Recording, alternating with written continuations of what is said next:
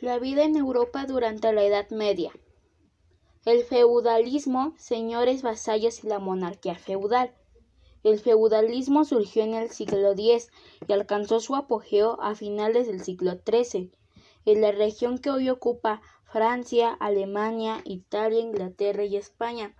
Entonces la sociedad se regía por contratos que fijaban la relación entre el señor feudal y sus siervos. El señor feudal poseía la tierra y la protegía con sus recursos, mientras que los siervos estaban obligados a obedecerlo, servirlo y pagar con sus cosechas. Un ejemplo de este tipo de contratos es el siguiente.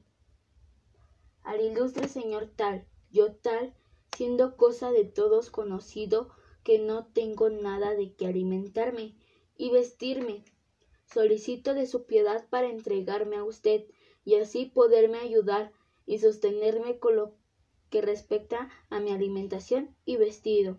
Y en cuanto a mí, todo el tiempo que viva deberé servirle y respetarle, y mientras viva no tendré derecho a librarme de usted, sino que por el contrario deberé permanecer bajo su autoridad y protección de todos los días de mi vida.